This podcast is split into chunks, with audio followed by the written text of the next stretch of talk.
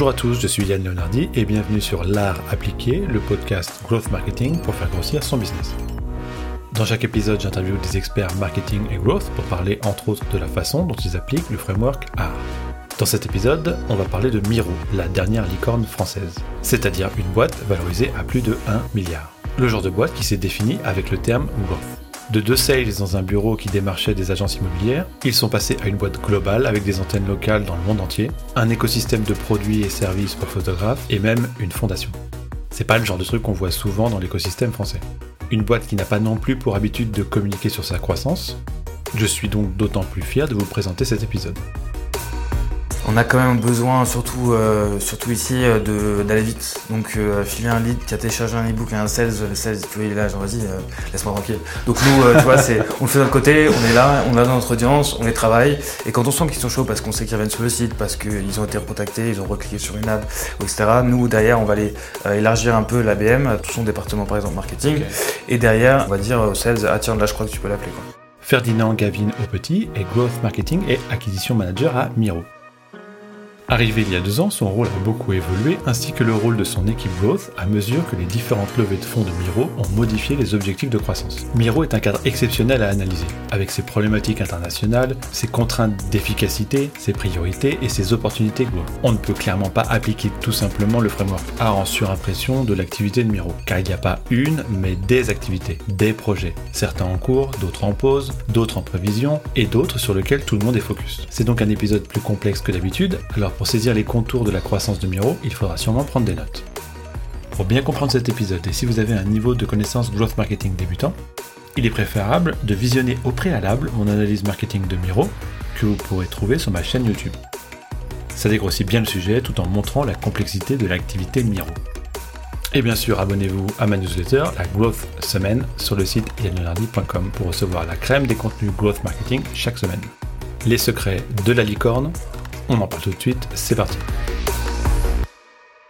Bonjour Ferdinand Gavin Aupetit. Nous sommes dans les locaux de Miro, dont tu es le Growth Marketing et Acquisition Manager. Merci de m'accueillir. Avec plaisir. Alors Miro, c'est une plateforme en demande de photographes qui est donc une unicorn française. Donc unicorn, c'est une boîte valorisée à plus de 1 milliard. Donc un peu euh, la dernière star de l'écosystème français, quoi, en gros. Pour la petite histoire, euh, sans vous connaître du tout, j'ai réalisé une analyse de la stratégie marketing growth de Miro dans une vidéo sur ma chaîne YouTube qui s'appelle Marketing de Miro. Tu as été mis au courant de cette vidéo, tu m'as envoyé un petit message. Ouais. Très sympa. Et euh, du coup, l'occasion était trop belle pour te demander d'enregistrer un truc ensemble. Donc merci d'avoir accepté de pousser l'analyse avec moi pour voir où j'avais bon, où j'avais faux, qu'est-ce qui a évolué depuis et euh, nous dévoiler un peu plus les coulisses de Miro. Donc, alors pour commencer, c'est quoi ton rôle à Miro? Alors, euh, il a pas mal évolué. Dans les grandes lignes, ça reste le même. Mais euh, mon rôle en arrivant, ça a été d'automatiser une partie de l'acquisition. Euh, parce qu'à l'époque, Miro, c'était quand même euh, principalement un service qui était euh, dédié au, à l'immobilier, en fait. Et l'idée, c'est. B2B, En B2B, ouais, c'est ça. Et historiquement aussi, c'est une boîte de sales, en fait. Ouais. et du coup, quand tu. Bah, typiquement, tu prends le marché de l'immobilier, très vite, tu as tapé tous les plus grands réseaux. c'est oui ou non, mais dans tout cas, tu as, voilà, as la réponse sur la plupart. là, à cette époque-là, on avait, je sais pas, 80%, je pense, des plus grands réseaux.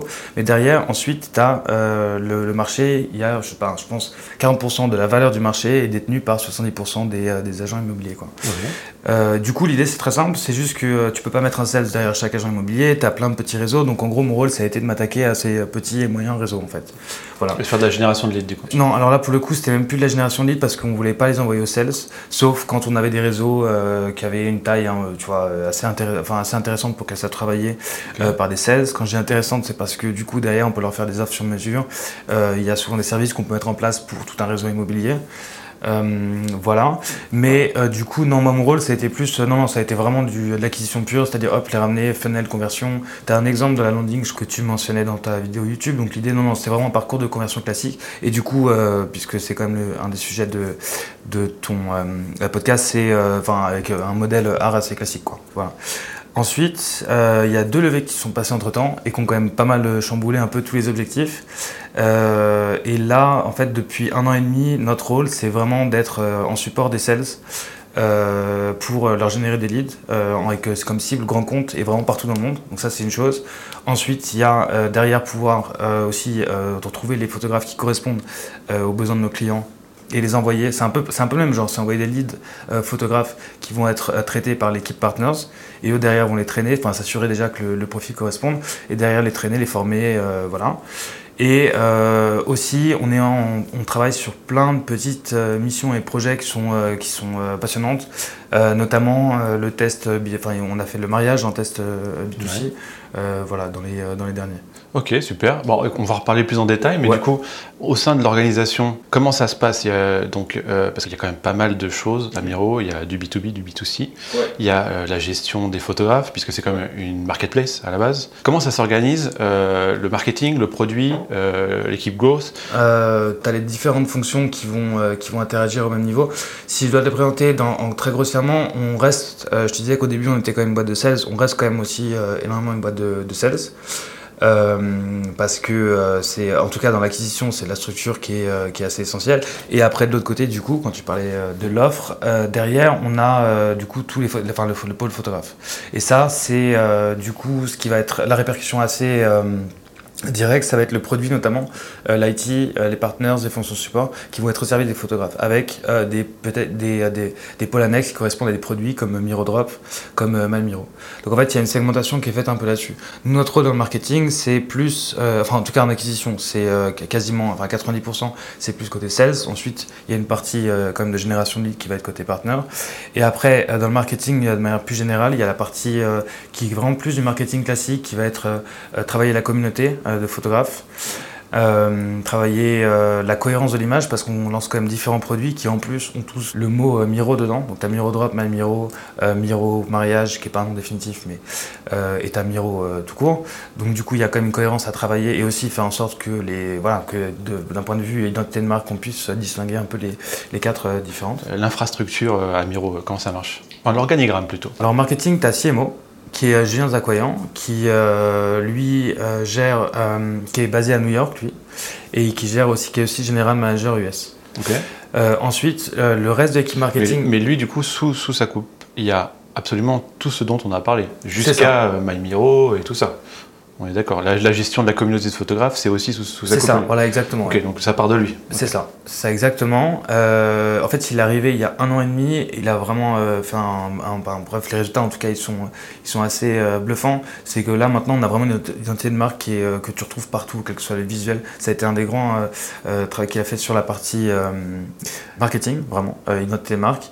Et l'autre grand chantier aussi, ça a été de développer toute la partie photographe, donc community, avec Discovery euh, ça fait beaucoup de, noms, mais je, pourrais peut-être détailler un peu. tout un écosystème en fait. Mais c'est ça, il y a un écosystème photographe. Qui est là pour servir euh, le photographe. Exactement. Et de l'autre côté aussi, l'énorme chantier, euh, et c'est là où moi directement ça s'est ressenti très très rapidement, ça a été plus sur la partie lead gen B2B. D'accord. Et donc sous lui, il y, a quoi? La VP marketing qui est Marie Roboul. Et ensuite, derrière, bah, donc Marie, elle va gérer la partie community, le pôle design, c'est le, le, pôle growth, social media, content. Donc le pôle gros, c'est toi. Et pôle gros, c'est moi, c'est ça. Et euh, tu as les RP, mais pour le coup, qui sont euh, gérés par Julien Zakoyan directement. Ah bon Ok, très bien. On voit un peu mieux. L'équipe growth, elle est euh, finalement au même niveau que l'équipe design, où elle n'est pas, elle pas au-dessus, elle, elle et chapeaute pas euh, l'ensemble de l'expérience utilisateur. Non, non, non, pas du tout. En fait, tout le monde va travailler ensemble. C'est-à-dire que nous, quand on va faire des campagnes euh, de lead gen partout dans le monde, on va avoir besoin du design, on va avoir besoin de la vidéo, on va avoir besoin euh, du content beaucoup pour tout ce qui est copywriting, on va avoir besoin de l'équipe localisation. Donc, on va travailler ensemble dans, dans cette direction-là. Après, si tu penses à un funnel de marketing classique, euh, non, c'est pas comme ça du tout que ça, ça fonctionne parce qu'en fait, le site, c'est vraiment un site vitrine qui va être plus destiné d'ailleurs aux photographes ou aux visiteurs, mais c'est pas encore l'inbound en fait, c'est c'est pas encore notre grande source de, de, conversion. Voilà. Et donc pareil pour la rétention, donc on va pas forcément avoir d'interaction sur le, sur le produit. Euh, en fait, nous, on fonctionne un peu euh, de manière un peu indépendante. Euh, notre team, surtout qu'on doit aller très très vite. On a des besoins qui changent un peu tout le temps. Donc du coup, on est très, on a nos propres outils, on a nos propres grosses engineers. On est, on est assez indépendant là-dessus, ouais. Et euh, ce qui a un avantage et un inconvénient, c'est-à-dire qu'on pourrait pousser un peu plus euh, l'expérience, euh, notamment sur les parties conversion sur le site, parce qu'on pourrait travailler un peu plus sur la partie produit, tout ça. Le problème, c'est qu'en termes de roadmap, ça prendrait un peu trop de temps, il y a d'autres priorités. Du coup, nous, on va faire toutes ces expériences, on va la travailler à côté sur les landings, des, des, mini-sites qu'on va créer, des, des flows, voilà. Quand vos expériences sont fructueuses, du coup, vous envoyez ça pour le le mettre en prod euh, officiellement dans l'expérience utilisateur? Non, en fait, on, vraiment, on a, on a très peu de. Euh, on l'avait au début. Bah, en fait, typiquement, quand je suis arrivé, du coup, donc, euh, pour, mon rôle, c'était vraiment d'automatiser l'acquisition sur la partie SMB. Donc là, ouais, c'était un parcours classique. Donc, du coup, oui, il y avait des. il n'y avait, pas forcément une phase de test. C'était vraiment directement intégré avec la partie produit et IT. Ensuite, nous, notre rôle principal, c'était donc lead gen. Et en fait, tu n'as pas forcément besoin. C'est quand même beaucoup offline, en fait, la Enfin, directement. Donc, c'est des pubs, euh, des, euh, enfin, plein de techniques d'acquisition, euh, des flows, du sourcing, des campagnes de mail, mais tu essaies de rediriger directement vers soit le sales, soit bah, je sais pas moi, des landings que tu pourras créer, mais il n'y a pas vraiment d'intégration avec le produit. Si tu crées un compte maintenant sur Miro, tu verras que, mets-toi dans la position, je sais pas, par exemple, du dirigeant de n'importe quel, bah, disons Deliveroo par exemple, un service comme ça, tu vas te connecter, tu veux tu comprendras pas en fait tout de suite euh, comment Miro pourrait répondre à ton, à ton besoin parce que tu as un certain nombre de produits qui sont limités. Tout ce qui est en self-service en fait, c'est pas du tout destiné aux, cibles que nous là on chasse pour dans la plus grande partie quoi. Les gros comptes quoi. Ouais voilà c'est ça. Ok très bien. Alors puisqu'on est dans le podcast art appliqué, est-ce que tu peux nous dire quand tu as entendu parler du modèle art la première fois? En fait, moi je viens d'un milieu plutôt entrepreneur. Euh, mes côtés entrepreneurs un peu euh, en dilettante, quoi. Euh, c'est-à-dire un label de musique qui tourne encore aujourd'hui et dans la restauration. et du coup, à travers ça, enfin pour du coup financer tout ça, je faisais pas mal de missions de consulting. Du coup, c'est là que petit à petit, j'ai commencé à rencontrer tout le clan The Family, tout ça. Donc c'est là que tu as vu des vidéos sûrement de Oussama qui parlait de art. Sans doute, ouais. Mais c'était il y a longtemps. C'était ouais, 5-6 ans, je pense. Ouais, c'est ça. Les premières vidéos de The Family qui parlent de art, ça doit être genre 2013. Ouais, c'est ça. Genre dans une sorte de dans le campus de SCP, je crois, ou par là par entier, parce que je me rappelle où être allé boire une bière après, mais genre, je me souviens que c'était pas long. C'était, euh, ouais. je sais plus comment ça s'appelle, euh, la fille Ouais, ouais, je sais oublié. Mais euh, voilà, c'était à cette époque-là. et après, à quel moment je l'ai appliqué du coup, sans faire de. C'est en bossant pour Clac, qui est un service de. Je sais pas si t'as entendu parler, mais c'était. Si, Clac des doigts. En fait, il s'avère qu'à un moment, moi j'avais une startup qui s'appelait LP. Et ah c'était un truc de, de service à la demande. Et Clac des doigts était pas vraiment concurrent, mais à peu près dans le même délire, tu vois. Ouais, ouais, je me rappelle, je crois que je t'avais sur ma veille euh, concurrentielle. Et euh, bah, du coup, c'était beaucoup plus là. Parce que là, il y avait. Il y avait la place pour enfin pas même plus que la place, c'était une structure parfaite pour comprendre euh, ce que tu as plein d'enjeux là-dessus, tu as forcément beaucoup d'acquisition, mais quand tu as un service comme ça qui, qui, amène à de la récurrence, tu es obligé justement de travailler toutes ces, toutes ces dimensions-là, donc c'est là pour le coup que je l'ai vraiment plus appliqué. D'accord. Et alors du coup, pour Miro, Ouais. Ça s'applique pour certains aspects, mais pas pour d'autres, c'est ça Ouais, c'est ça. Pourquoi ça s'applique du coup? Tu disais pour le B2B euh, classique euh, que tu faisais en, arrivant d'ailleurs? C'est ça. Ça, ça s'appliquait très bien. Ça s'applique très bien. Et ça, ça s'appliquait et ça s'applique encore très bien. Sauf que là, maintenant, l'acquisition, elle est quand même beaucoup organique, en France en tout cas. Mhm. Euh, donc après, toute la partie rétention, il y a une équipe qui travaille là-dessus. C'est Customer Service Management. Donc eux, c'est la partie, c'est eux qui vont travailler là-dessus. En fait, euh, là par exemple, si je te prends les sites B2B, nous c'est euh, full acquisition en fait, complètement. Euh, et après tout ce qui sera rétention et ou référentiel, ça va plus être géré par les sales en fait, tu vois, parce que c'est eux qui vont derrière nouer un contact avec ou l'équipe customer service, mais c'est eux qui vont nouer un contact avec avec le client, qui ont un rapport privilégié. Et du coup, ils vont le faire un peu à l'instinct et pas vraiment avec des métriques. C'est ça. Nous, on va les aider par contre avec plein de choses, parce qu'on peut faire, tu vois, on peut renforcer, faire un peu de pub. Il y a plein de choses sur lesquelles on peut les aider, mais par exemple, quand tu prends euh, ou n'importe quel contrat que tu peux signer. Moi, je pensais là, je sais pas moi, euh, par exemple, ou euh, je sais pas, enfin n'importe quel service. C'est toujours le sales ou le euh, customer manager qui, à code manager par exemple, qui va te recontacter. C'est pas une pub qui va être ciblée pour te, tu vois, te refaire passer dans le. Ouais, mais ces customer success là, ils sont alimentés des fois par justement une équipe growth qui va leur donner des métriques genre lui il est à telle étape, il faut le recontacter, ils ont une sorte de CRM qui est géré justement par ça. C'est pareil pour vous du coup? C'est pas pareil parce qu'en fait nous ce qu'on signe c'est des contrats sur un an. Et qui vont être renouvelés à ce moment-là. Donc en fait, euh, tu as un portefeuille de clients et eux derrière, euh, ouais c'est ça. Donc en fait, il n'y a pas vraiment de moment où le client va dropper, enfin tu vois, tu n'as pas vraiment cette travail L'objectif, c'est juste qu'ils reprennent une année après. C'est ça en fait, c'est euh, beaucoup ça. Parce que euh, ça, on l'a fait ce travail-là sur le- la cible immobilière. Et là, pour le coup, il y a tout qui est automatisé. Tu vois, sur les churns, à partir du moment où on a un churn identifié, on va faire des, des, euh, des mailings par exemple de relance. Euh, si c'est un client euh, qui est euh, qui est pas content, enfin tu vois, c'est des notifs. Tout ça, ça a été automatisé, ça a été mis en place. On notifie le, le, le, le pôle customer service.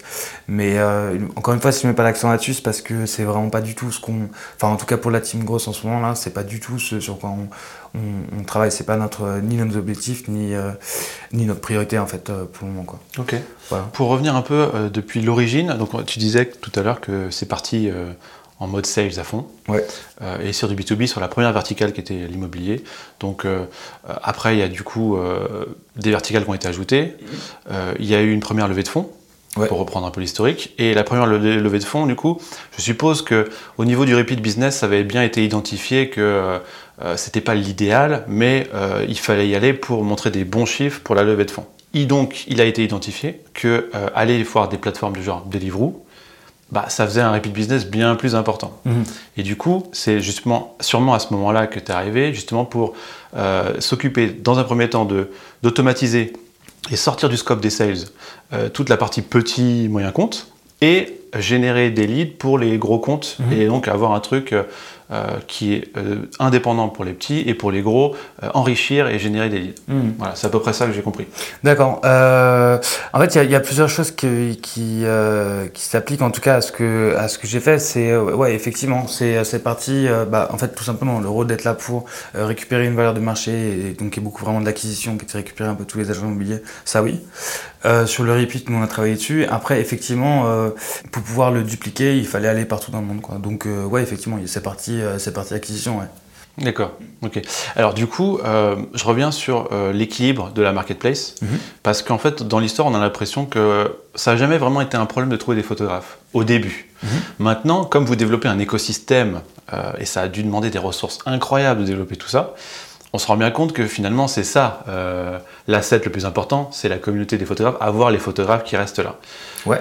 Donc, au début, comment ça s'est fait l'équilibre? Est-ce que c'était si facile de trouver des photographes euh, pour la demande? Et à quel moment ça a basculé sur euh, finalement euh, il faut. Ah non, ouais, je comprends pourquoi tu, tu vois ça comme ça, mais non, on a, on a aucun problème à acquérir des photographes. Vraiment, hein, non, je, je, sens non, non, mais le, le, le coût d'acquisition, il reste partout pareil, partout dans le monde. En fait, il y a plusieurs choses.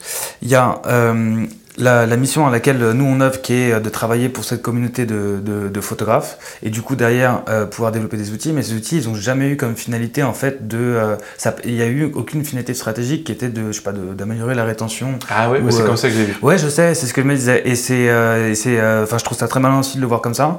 Après, c'est pas du tout ce qu'on, ce qu'on a. Nous, c'est plus des opportunités de croissance qu'on a compris euh, au travers de ça. En fait, c'est plus développer des services et comprendre que là, en peut-être. termes y aurait- d'acquisition. C'est ça, ouais. Donc un outil pour gérer le- leur facturation. C'est Vous voyez ça comme un, un moyen d'acquisition en fait. Mais même pas acquisition en fait, plus euh, un, nou- un nouvel, euh, une nouvelle opportunité, tu vois, d'autres grosses opportunités, quoi, des, euh, des, des, des produits qu'on pourrait développer, euh, tu vois, en complément, euh, voilà. Mais c'est des outils gratuits. C'est des outils gratuits, ouais, c'est ça. Du coup, Ouais. Euh, du coup Mais ça qui sert peut-être, forcément. euh, qui peut-être un jour pourrait devenir, euh, peut- pourrait devenir payant. Ah. C'est euh, en fait MyMiro c'est un produit qui est qui est pas encore euh, finalisé donc il y a pas mal de typiquement Miro Drop vient de MyMiro. Tu vois c'est vraiment tester plein de tester plein de produits et voir lesquels on va derrière euh, développer comme des euh, comme des produits un peu séparés à part etc. Euh, donc il y a même pas vraiment de business model autour de ça pour le moment et euh, il n'y a pas du tout de rôle dans la partie acquisition. Nous moi dans ce qu'on fait dans la partie acquisition bah t'as croisé euh, tout à l'heure qui s'occupe de ça. Euh, en gros c'est très simple c'est on signe un contrat par exemple bah, pour un exemple très concret sans donner de nom, mais on, va, signer un contrat au Japon. Du coup, on a des besoins qui sont identifiés. Et du coup, il faut que derrière, on staff euh, pour avoir des photographes qui soient disponibles euh, et surtout euh, qui correspondent à, ce que les clients veulent derrière. Et du coup, on va faire les campagnes à ce moment-là. Et en termes d'acquisition, on a vraiment très peu de problèmes, sauf quand tu arrives dans une zone où tu as quatre photographes qui sont très isolés. Ça arrive, je sais pas, je pensais à un truc aux États-Unis il y a pas longtemps, mais tu sais, c'est des petites euh, villes un peu à la Twin Peaks, tu vois, un peu touristique, du coup, qui est une destination touristique, mais et du coup qui, est, qui, a, un potentiel touristique intéressant et du coup qui donc est une, une des zones de, de, nos clients. Et en fait, tu arrives dans une zone perdue dans la montagne où en fait tu as trois photographes, les trois ils veulent pas ou on n'arrive pas à les contacter parce qu'ils sont, tu vois, ils ont je sais pas 60 ans, etc. C'est photographes à l'ancienne. Et du coup, pour aller trouver le prochain, il faut descendre tout en bas de la montagne, tu vois, des kilomètres. Et voilà. Et du coup, le, le photographe, faut le faire monter. Enfin, c'est beaucoup plus compliqué. Donc, c'est vraiment les seuls, les seuls moments où on a des problèmes. Euh, c'est dans ces zones-là, en fait. Parce que, euh, ouais, non, c'est euh, c'est assez. et ce qui est assez intéressant aussi sur la partie acquisition côté photographe, c'est qu'on a trouvé un modèle qui est, alors, qui est très différent de l'hygiène par contre, mais on a trouvé un modèle qu'on arrive à répliquer quasiment partout, de, partout dans le monde, quoi sauf dans certaines zones compliquées où t'as pas les mêmes, les mêmes canaux. Et il suffit juste de traduire, c'est tout. Non, non, non, on a. Euh, il y a un travail quand même pour chaque Ouais, ouais. Ouais, je me souviens que tu avais, euh, avais, mentionné ça à un moment. Non, non, euh, heureusement d'ailleurs, parce que sinon ce serait. Euh, bon, déjà, on n'aurait plus rien à faire. Et euh, non, parce que typiquement le Japon, c'est euh, c'est très très ça compliqué. voir, Ça n'a rien à voir. Et, et ça a été très dur, mais, mais là ça se passe très bien. Et, et là, ce qu'il a fallu faire, c'est. Bah, du coup, on a des bureaux à Tokyo. En fait, on a des bureaux partout dans le monde. Pas partout dans le monde, pardon. On a six bureaux, six ou cinq. Tu as New York, New York et LA, du coup, je le considère comme un, mais euh, New York et LA, t'as Sao Paulo, t'as Barcelone, Paris, Bangalore et Tokyo. Et du coup, ce que ça veut dire, c'est que derrière, tu as des équipes qui sont quand même assez euh, locales. Euh, que en plus, même ne serait-ce que dans l'équipe marketing, les nationalités qu'on a, bah là je te parlais de Jean, donc qui est chinoise, dans, dans, la, dans la team grosse, tu as Katharina qui est allemande, tu as Aditya qui est indien, tu as le reste, bon du coup c'est les français, mais dans le pôle marketing en général, tu as russe, tu as américain, enfin tu vois. As, et du coup, dans les bureaux étrangers, il y a des mini équipes grosses ou non. pas du tout? C'est vous qui gérez tout ici? Ouais, ouais, ouais. Et euh, ce qui a un avantage, c'est que euh, bah, typiquement on a pu aller à New York, donc ça c'était pas mal. Mais euh, voilà, non, si à terme c'est pas exclu qu'on le, fasse, mais comme c'est quand même un métier qui est facile à, localiser, enfin tu vois, de, à gérer de manière internationale à un seul point, tant que tu as les points de contact et justement des façons un peu de, de s'adapter, tu vois, culturellement ou enfin de manière locale, tu peux tout gérer d'un seul endroit quoi. D'accord. Donc en gros, tu, tu essaies d'adapter ton process et tu vois avec donc un responsable du bureau Tokyo par exemple, et tu dis est-ce que ça, ça, ça, le fait si on fait comme ça? Et il regarde la landing page et il dit non, pas du tout. Exactement, bah, c'est exactement ça. c'est exactement ça. Et ne serait-ce que dans les visuels aussi, euh, tu vois, on avait, euh, on avait des visuels qu'on avait fait, on leur a demandé si on pouvait faire des shoots des gens de là-bas, etc. Ça marchait pas, ça marchait pas. On a regardé un peu le détail de l'audience et on s'est vu qu'en en fait, on marchait très bien sur les cibles de 45-65 ans, mais pas du tout sur les, euh, les très jeunes. Quoi. Et du coup, on allait sur Facebook Ads Library, dont on parlait tout à l'heure.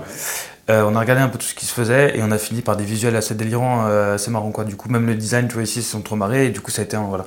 Et, euh, et, ce qui fait que du coup, après, ça marche. Donc non, c'est impossible de. Enfin, tu vas, je sais pas, tu vas en Irlande, ok, ça va, tu vois, tu peux commencer à adapter un peu, mais euh, mais il y a pas, c'est pas la même. Euh, bah déjà. Vous, ça doit être super intéressant. Ouais. Culturel, voir comment les gens réagissent différemment. C'est ça, exactement. Et aussi, t'as pas le même positionnement, enfin rayonnement de marque plutôt en fonction des. Euh, donc tu dois pas dire la même chose, par exemple. Au Japon, tu vois, au début, si tu mets exactement les mêmes textes que tu utilises en France, par exemple, les trois quarts ils vont pas comprendre. Euh. Et d'ailleurs, c'est exactement ce qui s'est passé. En fait, les partenaires, quand ils appelaient les photographes, donc on avait bien géré en termes de branding parce qu'ils voyaient tous qui on était. Par contre, ils avaient rien compris à ce qu'on qu'on faisait quoi. Donc du coup, euh, ça a été le travail. Donc tout ça, on l'a retravaillé. Donc euh, non, il y a énormément de, de travail là-dessus. Ok, super. Alors on va commencer par donc l'étape acquisition, la première étape du framework. c'est quoi les différentes verticales? Moi, j'ai vu dans un premier temps évidemment l'immobilier, la restauration, les façons un peu corporate, genre portrait, événement, euh, le e-commerce, le retail. Ouais. Euh, ça, c'est en B2B. Est-ce qu'il y en a d'autres que j'ai oubliés pour le B2B euh, Alors, il y a bien sûr les grosses plateformes. Il y, en a une que tu as oubliée, mais en fait qui est, qui est un mélange un peu de. c'est ce qu'on appelle travel. Donc ça va être agence de voyage, ça va être. tu vois, Airbnb par exemple, tu l'aurais mis dans l'immobilier, non? En fait, je l'aurais mis dans grosses plateformes.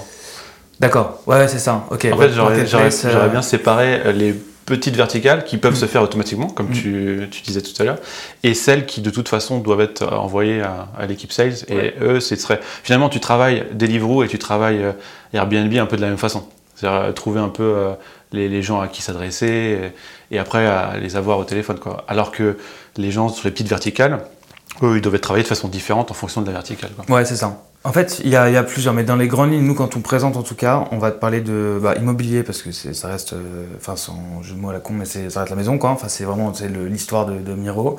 Euh, food, évidemment. Donc, food, il y a plusieurs, euh, plusieurs, mais pour être plus précis, là, food, c'est la restauration. Euh, parce qu'on fait aussi après dans la partie e-commerce, on va travailler tout ce qui est food, ça peut être les distributeurs, enfin ou les marques en fait de, de je sais pas moi, euh, je donne un exemple mais euh, enfin n'importe quoi, mais une marque de bouteille d'eau ou voilà. du coup c'est IMO, food, travel, nous ce qu'on du coup pour en venir à ça, et e-commerce. Ça c'est les quatre grandes B2B.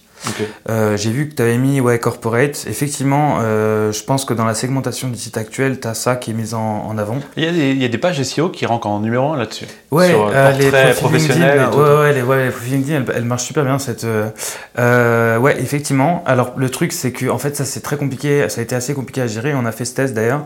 Et c'est qu'en fait, c'est à mi-chemin entre B2C, événements. Enfin, c'est assez, assez, compliqué à catégoriser. Du coup, là, vraiment, si je devais te résumer un peu vertical, je, je le sortirais du du scope. Quoi. Et euh, donc, tu as ces quatre là en B2B. Et derrière, tu as euh, B2C. Euh, B2C pour le moment qu'on teste en France avec le mariage. et Juste mariage? Il n'y a, pas un truc lifestyle un peu Ah voilà. Et après lifestyle, je sais pas où tu le mets. moi je. Mais en gros, nous lifestyle, on va le mettre dans la partie plus e-commerce en fait. Ah ok. Dans les derniers shoots qui sont, euh, qui sont passés, par exemple en mode, euh, tu vois, des shoots de mannequins par exemple, euh, c'est un. Pour le coup, j'ai pas à dire le nom du client, mais c'est une grande agence de, de, de mannequins. pour moi, enfin, tu vois, c'est la entre le, le, le, fashion, le, lifestyle, etc. Parce que dans le, dans le rendu des, des shoots. Bah, tu vois, je pensais que là, la cible, ça pouvait être des gens qui avaient besoin d'un de, de, shooting pro. Du genre, je suis consultant marketing, j'aimerais bien une photo de moi qui croise les bras pour mettre sur mon site Ouais, et ben alors ça, euh, on, est, on, sait que c'est un marché qui est euh, très important. Euh, on a testé différentes approches. On a testé une récemment là, mais que je peux pas non plus trop, trop dévoiler. Mais je pense qu'on va y arriver. On va, on va trouver le bon angle, le bon angle d'attaque là-dessus. Mais le, le, enfin, le problème, c'est que en termes de, en fait, du coup, ça revient un peu à cette histoire d'automatisation et tu as tellement d'interlocuteurs que tu peux pas faire gérer ça par les sales. Voilà, donc après, est-ce que nous, on veut faire, euh, en faire un produit, un self-service sur la plateforme? Euh, Sans doute, on le fera, mais ce sera plus tard parce que c'est pas la priorité, euh, tout simplement. Mais oui, il y a un marché et c'est sûr que. Et du coup, c'est laquelle de ces verticales qui est la plus rentable pour vous rentable. En fait, celle, je sais pas si je dirais rentable, mais le, celle qui est sur laquelle on a le, plus de part marché, sur enfin l'historique quoi, c'est l'immobilier, ouais, c'est ça. après, si tu regardes, je sais pas, par exemple en food, food, il y a énormément d'acteurs. c'est un marché qui est en évolution constante. Euh, t'as plein de nouveaux acteurs qui arrivent tout le temps. As, euh, en e-commerce, tu as eu aussi un gros boom là depuis, euh, depuis quelques mois notamment. Donc euh, c'est ces quatre verticales en fait qui sont en pleine. Il y a juste le travel qui a un peu là pris un peu de retard avec le, le tout, tout, ce qui est confinement un peu partout. Mais, mais sur les quatre, ces quatre verticales vraiment qui sont, qui sont très porteuses pour, pour Miro. Ok. Et comment vous les trouvez les clients pro? Quel canal tu veux dire Ouais. Euh, alors, tu as les sales, déjà, qui eux vont faire une grosse partie de la, prospection. Euh, comment ils font? Beaucoup, ouais, beaucoup LinkedIn quand même. Euh, mais après, ça part d'une approche un peu structurée avec, en gros, essayer de comprendre tout le marché, etc. et voir un peu comment le segmenter derrière, comment travailler les approches. Mais oui, dans les prises de contact, c'est quand même beaucoup LinkedIn, enfin, ou d'autres équivalents. Tu vois, Taxing, en Russie, Facebook, euh, c'est LinkedIn en fait. Ils n'ont pas LinkedIn, du coup, c'est Facebook. En fait. Ils mettent tous leur profession, etc.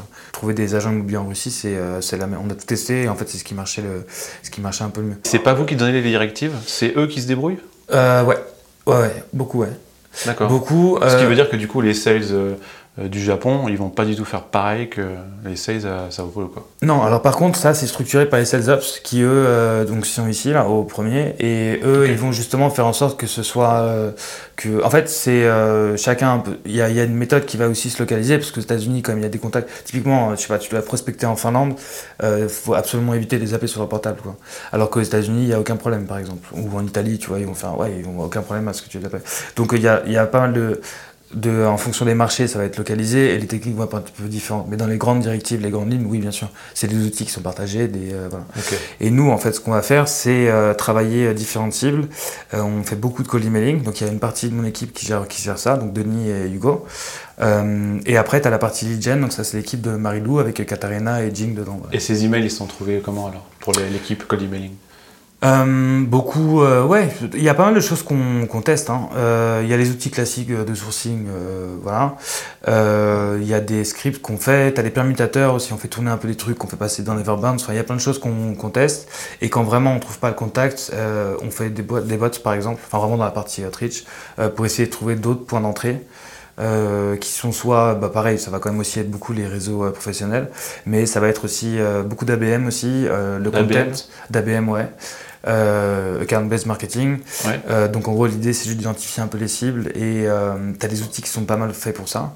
Euh, tu as Rollworks qui est la penchant, euh, j'arrête de dire penchant, le pendant pardon, B2B de Nextroll, Adroll, le réseau, la régie. Et eux en fait ils ont, ils ont un outil qui est vraiment très, très intéressant qui en fait tout simplement bah, te permet de dire voilà je veux parler, je veux que tout le pôle marketing de telle entreprise dans tel pays euh, voit nos pubs par exemple. Et derrière, tu es capable de mesurer l'engagement. S'il y a une création de compte ou non, enfin, un formulaire qui va être complété, euh, derrière, tu vas savoir entrer dans Salesforce. On saura que c'est venu par Roblox, etc. Donc, tu as ces outils-là aussi. euh, C'est un grand mélange. En fait, nous, on, est, on travaille vraiment beaucoup avec les sales. Euh, eux, ils ont leur cadence, leur séquence. Nous, on, petit à petit, en fait, comme il y a énormément de sales ici, parce que mon, mon idée, c'était plutôt de faire une sorte de, de euh, prototype qui fonctionne euh, et qui ait des meilleures performances que tu vois, les, les sales peuvent envoyer euh, jusque-là. Euh, c'est ce qu'on fait. Là, donc, du coup, on teste à tout le poste, tout le pôle euh, e-commerce. Mais, euh, on a eu, euh, mais là, on est vraiment sur des campagnes qui sont très performantes, euh, surtout euh, grâce à Guillaume, euh, que tu connais, Guillaume Moubèche, qui nous a énormément aidé et conseillé euh, là-dessus. Donc, du coup, on passe beaucoup par les miss. Donc l'Emlist, Ouais. vous utilisez pour le, le C'est ça, ouais. l'outreach. Mais les listes, en fait, le problème, c'est que euh, c'est pour les sales, et du coup, ils utilisent un autre outil là pour le moment, mais euh, je pense qu'à terme, de toute façon. Mais là, il y a eu la 3.0 de l'EMI, je sais pas si tu as, si t'as vu. Non, pas vu. Et, euh, et en fait, du coup, il y a pas mal de choses qui sont intégrées, qui répondent à tous les besoins euh, qu'avaient les 16 et qui faisaient qu'à l'époque, ils voulaient pas passer par les. On est, on est moins en- on n'est pas du tout sur les approches euh, photo personnalisées et tout. On l'a testé. En B2B, ça marche, euh, ça marche très bien. Si c'est, ça correspond un peu à, à l'ADN, je pense, de ta boîte, etc. Mais nous, ça correspondait pas. Même si euh, Miro, ça reste de la photo. Mais euh, non, on a beaucoup travaillé plus vraiment le, le texte, toute la partie copywriting, Ok. euh, contenu Qui, personnalisé. qui s'en est occupé ça, de la partie copywriting c'est un mélange de sales déjà, parce que c'est eux ils ont ils ont, l'expérience, ils ont les infos. Nous, des, de l'expérience qu'on peut avoir aussi plus dans la partie du coup grosse et un peu comment générer des, euh, des enfin des, des conversations. Euh, énormément de travail du copywriting, donc euh, Joy et Monica qui travaillent. euh, Ok, Ah oui, Et, donc il y a des experts copywriting. Ouais, c'est ça. Et elles, elles vont beaucoup travailler ça.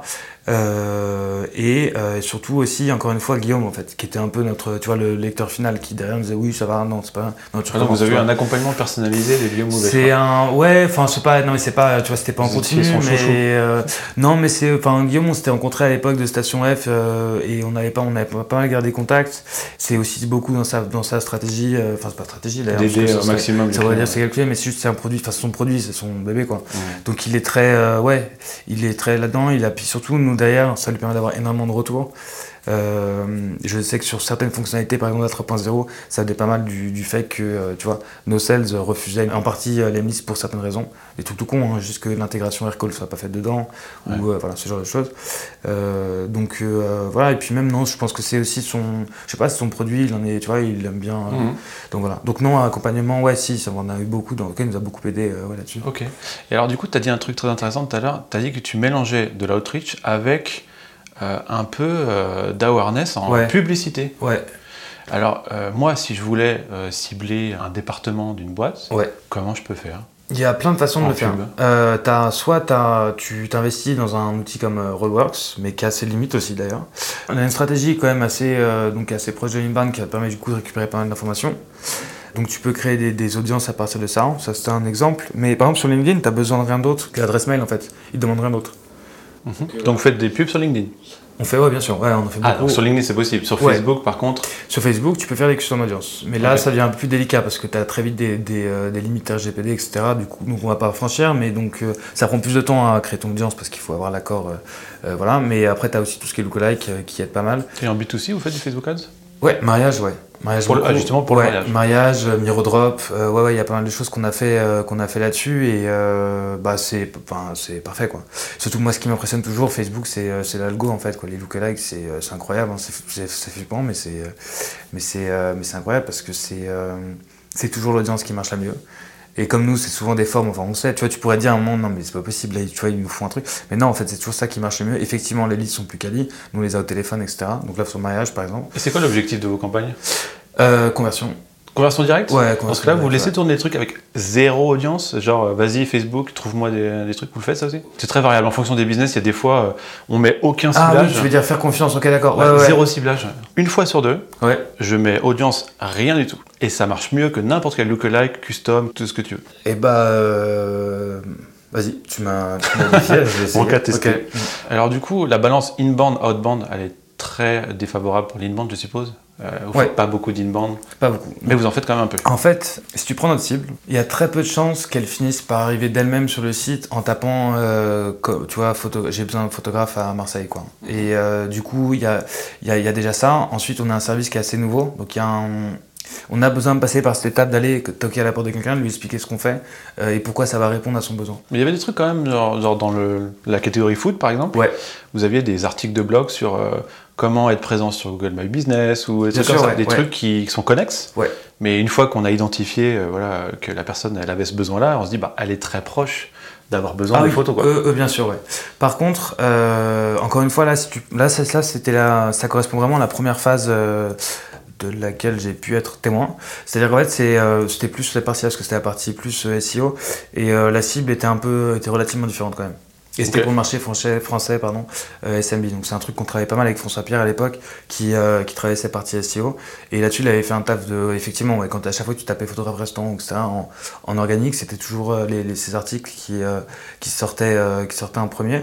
Mais ensuite, très vite, la cible qu'on vise là, elle va pas taper comment faire monter mon établissement sur Google Je suppose que les call to action sur les pubs Ouais. du service que, que tu visais et, étaient renvoyaient pas vers du contenu, ils renvoyaient vers une landing page, je suppose. Il y avait, ouais, c'est ça, il y a un peu les deux, ouais. Et du coup, ah, il y avait, il y avait du contenu quand même. Il y avait, il y avait euh, ouais. Parce que Ouais, il si ça renvoie ouais, vers du contenu et que derrière le contenu, il y a un call to action pour récupérer un email, pour euh, euh, ça. faire du nurturing, tout ça, on est dans de l'inbound quasiment là. Ah oui, bien sûr, ouais. Et ça, on travaille là de plus en plus. Ok, Euh, donc en fait, c'est, vous, en fait, vous mélangez l'inbound et l'outbound en fait. Ouais, bien sûr, ouais. ouais. Complètement. Ouais. Ok.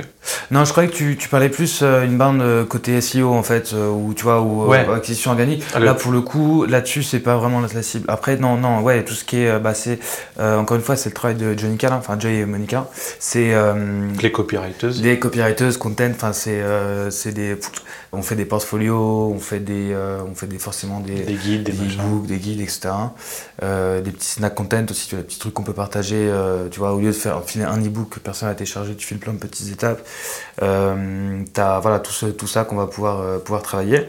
Après, euh, on a quand même besoin, surtout, euh, surtout ici, euh, de- d'aller vite. Donc, euh, filer un lead qui a téléchargé un e-book à un sales, le sales, tu vois, il est là, genre, vas-y, euh, laisse-moi tranquille. Donc, nous, euh, tu vois, c'est, on le fait de notre côté, on est là, on est dans notre audience, on les travaille. Et quand on sent qu'ils sont chauds parce qu'on sait qu'ils reviennent sur le site, parce qu'ils ont été recontactés, ils ont recliqué sur une ad, etc., nous, derrière, on va aller euh, élargir un peu l'ABM, tout, tout son pôle, tu vois, son, tout son département, par exemple, marketing.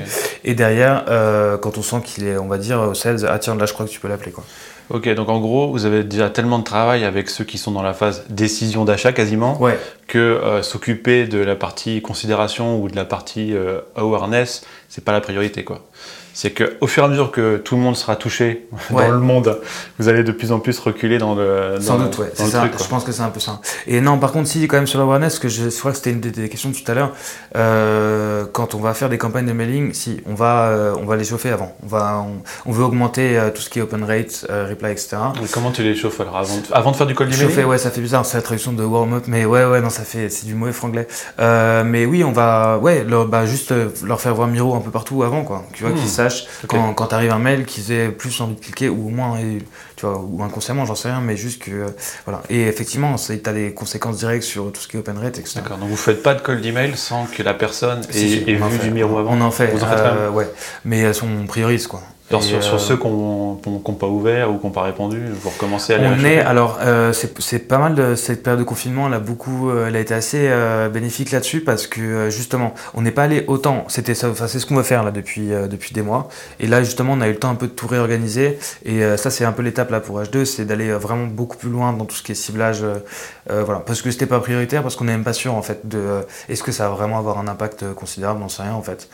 Euh, de, tu vois, de changer le message en fonction des étapes du funnel, par exemple. Ça se trouve, ça change absolument rien, mais on veut le tester, donc on va le tester. Mais euh, voilà, et comme on a eu un peu de temps là pour le faire, euh, bah, on, on, commence là rapidement. Ok. Est-ce que le CEO est toujours un gros chantier? Ou est-ce qu'il est un peu en pause ou... Il est, non, non, ça reste un très gros chantier, un gros chantier sous-marin. C'est-à-dire qu'en fait, non, mais parce que parce qu'en fait, il y a plusieurs choses. T'as le mariage, par exemple. Euh, le mariage, on sait qu'on va, enfin, on sent que tu vois, ça, va. Donc, on commence à le travailler, mais euh, en fait, pour vraiment avoir un vrai SEO de mariage, il faudrait, tu vois, bah, quelqu'un qui s'occupe de ça tout le temps, tu vois, du coup, qui produit du contenu là-dessus. Ça serait une chose, par exemple. En fait, le SEO, c'est indispensable pour le mariage, parce que sinon, il n'y a pas de repeat business, en fait. Non, c'est ça. S'il n'y a pas de SEO, ça sert à rien d'attaquer le mariage, en fait. Parce que les gens se marient une fois et après, ils sont. Exactement, ouais, c'est ça. Donc euh, ouais, t'aurais cette partie-là. Après, sur le, encore une fois, la priorité, c'est comme les grands comptes B2B, donc euh, c'est euh, plus du contenu, bah justement, tu vois, qui sert dans une stratégie plus de inbound, mes côtés plus acquisition, quoi. Enfin, aller chercher les gens, leur faire télécharger du, du, contenu. Et après, non, il y a toujours encore des articles qui sont écrits. j'ai une question à, ce ouais, je sais, ouais, ta question. ta question, c'est attends. Pourquoi utiliser un blog? Ouais, et eh bah, bonne question. Je dis pour les auditeurs parce que en fait moi je suis très remonté contre les blogs. D'accord. En faisant du SEO, ça, me saoule euh, d'avoir des structures qui me mettent des articles de façon chronologique et qui me mettent des euh, ce sujet vous intéressera aussi alors que c'est pas du tout le même euh, la même thématique et ça me fait du linking interne qui casse mes cocons sémantiques. Voilà parce que moi j'aime bien travailler en cocon sémantique et d'avoir un truc pas complètement hermétique, mais au maximum. Donc du coup, la structure blog, pour moi, euh, voilà, je, je, proscris complètement. Et du coup, voilà. Donc ma question, est-ce que ça vous pose pas de problème? Est-ce que vous, ça vous intéresse du coup les cocons sémantiques ou pas? Est-ce que vous le travaillez ou pas? Ouais. Euh, on le retravaille, c'est un gros chantier le blog et en fait euh, pareil en fait sur la roadmap IT ça n'a pas été une des, un des chantiers prioritaires. Je sais que ça faisait partie un peu de ce qui avait été proposé à l'époque. Euh, mais euh, là, quand, quand, le SEO va revenir un peu au cœur de la stratégie d'acquisition, on va le retravailler. Et du coup, sur, ouais, sur ce que tu disais, je me souviens, c'était euh, que oui, t'es un agent immobilier, t'arrives, t'as un article sur la foot, t'intéresses pas, tu t'en vas. C'est vrai, mais on avait commencé à faire ce travail de segmentation que tu appelé par page, c'est ça euh, mais euh, effectivement, c'est peut-être pas encore assez clair, mais ça fait partie des, des En fait, c'est juste parce que c'est pas la priorité. Quoi. C'est ouais, ça fonctionne beaucoup comme ça, Miro. D'accord. Mais qui décide des priorités? Euh, bah, c'est, euh, c'est, en fait, ça, ça, part de très simple. Tu as le CEO qui dit euh, il faut que je fasse ça, donc le CMO va le comprendre comme ça, et derrière le traduit comme ça en fait. Donc c'est, c'est un peu comme ça que ça va, ça va fonctionner. Et ça remonte pas du coup? Genre, Si, bien sûr, mais, mais nous on a aussi conscience que c'est, c'est pas ça qui va, qui va aider Miro là pour le moment. Enfin, tu vois, qui a participé à l'effort de croissance. En premier. Donc voilà, donc les, ouais, les trucs les plus efficaces en premier. Mais si, bien sûr, on voudra optimiser ça plus tard. Alors, photographe. Donc, pour les photographes, si j'ai bien compris, l'acquisition n'a pas vraiment été un problème, et ne l'est pas vraiment. Et c'est pas non plus euh, un objectif de rétention. Euh, donc, comment vous faites euh, C'est quoi le, process pour trouver des, photographes en ce moment? Alors, en fait, là-dessus, d'ailleurs, Facebook, ils sont très bons parce que as tout, c'est assez facile de cibler par équipement. voilà, donc ça, c'est ça répond pas trop à ta question, mais en gros, nous on va nous dire voilà, on ouvre tel pays parce qu'on a signé tel contrat, donc il faut euh, tel, enfin tu vois, X photographes. Donc vous commencez par faire du Facebook Ads, Instagram Ads. Ouais, Facebook, ouais, quand je dis Facebook, c'est Insta, enfin c'est les deux quoi. Mais j'ai remarqué que euh, justement, c'était beaucoup plus axé sur euh, la communauté de photographes, plus que sur tu veux gagner de l'argent, rejoins-nous. ouais dans le message des pubs, c'est vraiment ça. C'est accès communauté. Donc, c'est n'est pas un objectif direct pour, pour les faire passer à l'action et devenir photographe tout de suite. C'est un truc euh, beaucoup plus. Euh, euh... ouais, ça dépend des messages parce que je sais pas quelle pub tu as vu. En fait, il y a deux chantiers qu'on va travailler en parallèle. Un qui est le travail de communauté. C'est un travail de fond qui a été beaucoup travaillé justement depuis l'arrivée du nouveau CMO. Et là, l'idée, c'est d'aller. On a des ambassadeurs un peu partout dans le monde, de créer des événements, de, voilà, de travailler autour de la notoriété de la communauté tu peux faire ça, mais de toute façon, imaginons, voilà, tu ouvres, euh, en France et tout d'un coup il faut aller à Tours. Pas... Donc nous, non, l'idée ça va être plus de, encore une fois, peut-être, euh, c'est d'automatiser un peu le. C'est surtout l'immédiateté. On a besoin d'aller vite. C'est pour ça aussi que je parlais de notre rôle de, comme pourvoyeur de, de lead, c'est que euh, y a une équipe partenaire et eux ils font quand même aussi énormément de prospection. Et là et surtout les partenaires en fait, c'est tous des photographes en fait. Ils connaissent tous le métier de la C'est les gens qui s'occupent des photographes. Pardon, ouais, c'est ça, ouais, c'est. parce que tu l'as dit tout à l'heure, mais je, le répète pour. Ouais, et en en fait, du coup, c'est une équipe que de photographes qui sont spécialisés, qui sont, t'as, je sais pas, t'as toutes les nationalités du monde, tu vois, dans cette équipe. Et eux, en gros, derrière, ils vont être. vous avez pris des photographes pour parler à des photographes. Bien sûr. Donc, ouais, parce qu'il faut, nous, on est obligé, on a, on a, on a une exigence de qualité, on a aussi, il faut qu'on soit crédible auprès des photographes, il faut qu'ils nous, enfin, qu'ils nous fassent confiance, parce que voilà, donc ils savent à qui ils savent, ils, voilà, ils savent à qui ils parlent, ils savent de quoi on leur parle. Euh, et, voilà. Ils vont faire un travail qui est beaucoup plus euh, minutieux en fait, parce que euh, imaginons que le client ce soit, je sais pas moi, un service de livraison en, en Iran par exemple. Donc en Iran, en gros, il va commencer par trouver les photographes, voir un peu les books, comprendre les portfolios, voir si ça correspond, essayer de comprendre aussi ce que veut le client. Le client en général, il a une idée. C'est toujours en réaction à une, à une commande en fait. C'est très souvent ça, ouais. Que ça, ça s'ouvre un pays toujours comme ça. C'est ça, ouais. Et nous, derrière, ils vont nous dire, ça correspond un, un, peu à un profil. voilà, il a besoin d'avoir le, tu vois, le, je sais pas, un modèle photo le EOS5. Euh, d'avoir tel type d'objectif parce que c'est un shoot foot par exemple. Et euh, nous derrière, euh, on doit faire en sorte qu'on leur ramène que des, qu'on qu'on leur ramène des leads du coup. Moi j'appelle ça des leads, mais qui soient des photographes qui sont intéressés par travailler avec nous, enfin collaborer avec nous en tout cas. C'est toi qui trouves les leads, qui les donnes à l'équipe par C'est ça, ouais voilà. Et alors comment tu les trouves? Beaucoup Facebook. Ouais, beaucoup Facebook, Insta, et après en fonction des pays, euh, je sais pas, le Japon, t'as Line, euh, tu vois, t'as d'autres pays. Euh. Et après, t'as de la pub aussi, voilà, on est, Miro arrive à Pékin, on cherche des photographes dans, dans, cette région. Voilà, voilà en gros, tu vois, des trois propositions de valeur classiques. Mais non, on n'a jamais l'approche Uber, salut, avec un petit compteur, tiens, estime combien tu fais trois missions, combien tu vas gagner. Ça, on ne fera pas. C'est, bah, en fait, en vrai, on, on, est, on est vraiment ça, en fait, c'est vraiment une communauté, en fait, ce côté photographe. Parce que, en dehors de ça, même si de toute façon, il va pas shooter pour nous, nous, euh, voilà, il y a des, produits auxquels il va pouvoir. Toi, tu as Miro Drop, tu as plein de trucs euh, qu'il va pouvoir, euh, va pouvoir avoir. Je pense que c'est pas, pas un positionnement qui, qui nous correspond, qui correspond à ce qu'on fait et qui parle au photographe. C'est pas cohérent avec le branding. Le branding est, très. Il est sur la communauté et l'intérêt pour la valeur ajoutée pour le photographe. C'est ça, ouais. Donc j'ai vu que sur les réseaux sociaux et notamment Instagram, c'était complètement orienté photographe. Ouais. Ce qui est hyper ambitieux, courageux. Enfin, c'est un truc. Euh, en général, les market, enfin, les gens qui ont un mode marketplace, nous mettons en, relation les X avec les Y et les blablabla. Tu vois. Ouais. ils vont toujours s'orienter vers la personne qui met l'argent. Donc, c'est-à-dire qu'en gros, ils vont toujours préférer euh, la demande à l'offre. Et là, il n'y a pas de demande, juste de l'offre. Donc, c'est vraiment du travail euh, limite de l'équipe partenaire, en fait, de la communauté.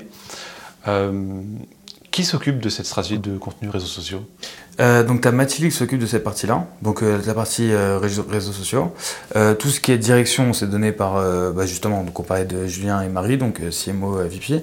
Et après, tu as l'équipe content qui, aussi, pardon, qui va travailler autour de ça.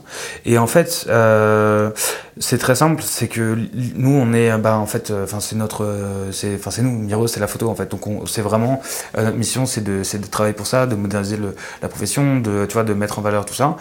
donc c'est pour ça qu'on va parler en particulier aux photographes mais en fait, tu as l'impression que c'est les photographes, mais c'est aussi. Euh, nous, notre service, euh, il est destiné euh, n'importe quelle personne qui est un peu sensible à la photo. Et du coup, tu l'auras aussi forcément un peu cette cible là-dessus, quoi. Donc voilà. Mais, mais après, l'idée surtout, c'est pouvoir se dire, bah, on, veut promouvoir un peu le travail des, différents photographes. On est, on est une, enfin, on est une. Alors tu vois, par exemple, tu, dis, tu parlais tout à l'heure que pour la cible B2C mariage, ouais. donc il y a du SEO, et il y a euh, du Facebook Ads. Ouais. Moi, j'aime bien cliquer sur le logo dans les Facebook Ads pour aller voir la page. Ouais. Donc je clique sur la truc et là je me retrouve dans un univers qui parle que à des photographes, donc qui me parle plus à moi. Alors que moi je, je vais me marier et je cherche un, je cherche un photographe. Eh ben voilà, je voulais savoir, je voulais connaître ta perception du truc, que bah, d'un coup ça s'adresse à moi et que quand je vais voir la page ou le compte Instagram, ça s'adresse plus du tout à moi. Ouais, bon, je pense que c'est rassurant. Alors après, euh, mariage c'est un peu exception parce que tu vois, je te disais qu'on faisait pas mal de trucs en parallèle et qui sont pas forcément, qu'on retrouve pas sur la plateforme. Donc euh, je pense que là où ça pourrait être plus inquiétant, c'est quand il arrive sur le site et qu'il voit qu'il n'y a plus aucun rapport avec le, avec le mariage. Pour le moment, c'est encore un peu en séparé. Donc c'est un peu particulier, mais euh, là, si en, la façon dont tu me le présentes, moi je trouve ça rassurant je trouve ça tu vas me dire, ah tiens, je suis pris en charge par des gens qui, qui aiment la photo. Et ça n'a jamais été un problème du coup pour vous? Non, ça n'a jamais été un problème, et c'est vrai à tous les étages de Miro, enfin les trois cas, il y a quand même énormément de gens qui sont euh, photographes. Et encore une fois, la mission, c'est un peu de travailler tout ce qui est, enfin tu vois, d'améliorer un peu la photo un peu partout. Et quand tu. Enfin, tu parles forcément à des gens qui sont un tout petit peu sensibles à la photo pour, pour ça. Donc je, je, moi, je pense que c'est rassurant. Ok, très bien. deuxième étape du framework, alors l'activation. Ouais. Avez-vous identifié pour chacune des audiences cibles Ouais. un aha moment, le moment où le client potentiel comprend la valeur ajoutée de votre produit? Euh, Est-ce que dans certains cas, vous avez identifié une métrique d'activation? En fait, si tu prends la lead gen, ça va quand même. euh, C'est les sales qui vont faire ce travail-là. Et en fait, c'est à eux d'éduquer, euh, tu vois, un peu un. euh, pourquoi, pourquoi, pourquoi en fait nous va pouvoir répondre à leurs besoins, qui est très simple. Donc sur la partie euh, compte gérée par euh, les sales, ça se fait à l'oral. Ouais, en fait, il y a pas vraiment de. Et c'est eux qui savent euh, où il en est le mec. C'est ça. Ok. Parce Et qu'en sur gros, l'autre partie, la partie qui est automatisée, sur la partie automatisée, euh, euh, non, pas forcément. C'est pas forcément. euh, il n'y a pas d'identification de. Non, tu l'auras sur, euh, sur les produits, plus sur les SaaS, tu vois. Mirodrop, ouais, on l'a. On, sait quand. euh, voilà, Ah, c'est quoi du coup euh, Alors, bah, Tu pourrais expliquer c'est quoi Mirodrop? Ouais, pardon. Euh, Mirodrop, du coup, c'est euh, un WeTransfer amélioré, en fait, euh, si je dois le présenter très rapidement. Euh, en gros, l'idée, c'est un, c'est une plateforme d'hébergement de fichiers qu'on peut partager, qu'on peut éditer, modifier et visionner en temps réel. C'est ça un peu la grosse différence. euh, C'est pour le photographe, mais en fait, ça s'applique un peu, euh, ça s'applique à tout le monde, quoi. À l'origine, c'était euh, destiné aux photographes parce qu'en fait, c'était c'était une des fonctionnalités de la plateforme MyMiro, qui était un projet plus global. Ouais. Et en fait, justement, tu me parlais d'un moment, mais on s'est rendu compte que c'était une fonctionnalité qui était la plus utilisée, donc on l'a détaché pour en faire un produit à part. Et en fait, tout le monde peut s'en servir. Tu vois, moi, je m'en sers pour, je sais pas, quand je, bah là, je suis en train de recruter, par exemple, euh, il y a toujours une phase de test, je leur demande de passer par Mirodrop. C'est un exemple très concret à la con. Mais si tu as besoin d'envoyer euh, bah, ou le podcast ou enfin n'importe quoi, ou tu vois, c'est euh, tu peux t'en servir absolument pour tout. Mais voilà. Donc euh, voilà. Ça Donc pourrait être pour ce produit-là, vous avez identifié Ouais. la métrique d'activation. T'en as un là. Ouais, c'est quoi alors? T'en aurais un là. C'est alors c'est plus sur le projet plus global qu'est Mamiro, mais la métrique d'activation c'est un job créé en fait. Donc en gros c'est à partir du moment où Mamiro c'est une plateforme de services euh, qui servent à automatiser un peu le, le- le travail des, des photographes Ouais. euh, dans la partie administration et gestion. Donc c'est vraiment de l'aide euh, pure et c'est-à-dire par exemple facturation ils peuvent le faire directement sur la plateforme, Euh, stockage, hébergement, partage des fichiers, retour des, des, des clients tu vois, sur les fichiers, etc. Facturation, tout va se faire sur une seule plateforme. Et c'est quoi que tu appelles un job créé alors? Et du coup, un, ouais, un job, c'est, bah, en fait, il a un client, il a créé un job. Donc à partir de là, il va commencer à rentrer, euh, je sais pas, le- tu vois, les, les coordonnées du, euh, du client, euh, les, les- enfin, la mission, la facturation, tout géré à partir du moment. Et quand il sera rendu compte que la facturation, tout sera passé par ce, par ce, la plateforme là. Du coup, c'est là qu'on aurait identifié, par exemple, un, un, moment, par exemple. Est-ce qu'il y a des process d'onboarding pour les, les différentes que ce soit côté photographe, côté, Ouais. Photographe, côté c'est les- client? Des process onboarding, on va dire un peu plus classiques, genre euh, des scénarios d'email. euh, Ouais, on a ça. Euh, sur tout ce qui est création B2B euh, de compte, pas forcément grand compte, mais tout ce qui est création de compte, ça, il y a tout un flow de, d'onboarding qui a été fait, donc par mail. Sur la partie grand compte, c'est quand même souvent accompagné par les, enfin, un account manager. Euh, ces parties-là, Ouais. donc nous on va pas vraiment participer là-dessus. Sur, euh, je sais pas, le B2C, il n'y a pas vraiment besoin, aussi au contraire, pardon, mais c'est euh, c'est Jade qui est la coordinatrice mariage qui va appeler, gérer tout le, le suivi des, des, donc ça va des organisations à, l'oral aussi? c'est ça, c'est quand même beaucoup à l'oral. Euh, t'as forcément des mails, etc. Mais pas, il n'y a pas de processus. Mais du coup, pour la partie petit compte B2B, ouais, donc là, il y a de l'onboarding. ouais. Mais sur certaines verticales, quand on est capable certaines d'identifier la verticale. Ouais. Par exemple, agent immobilier, oui, t'as un, t'as un accompagnement qui est fait euh, là-dessus. Mais alors du coup, cet onboarding euh, automatisé, l'objectif d'un onboarding, normalement, c'est d'arriver à l'étape activation. C'est ça. Donc du coup, c'est quoi l'étape d'activation pour, euh, pour cette partie Si c'est agent immobilier, petite cible, euh, petite cible, pardon.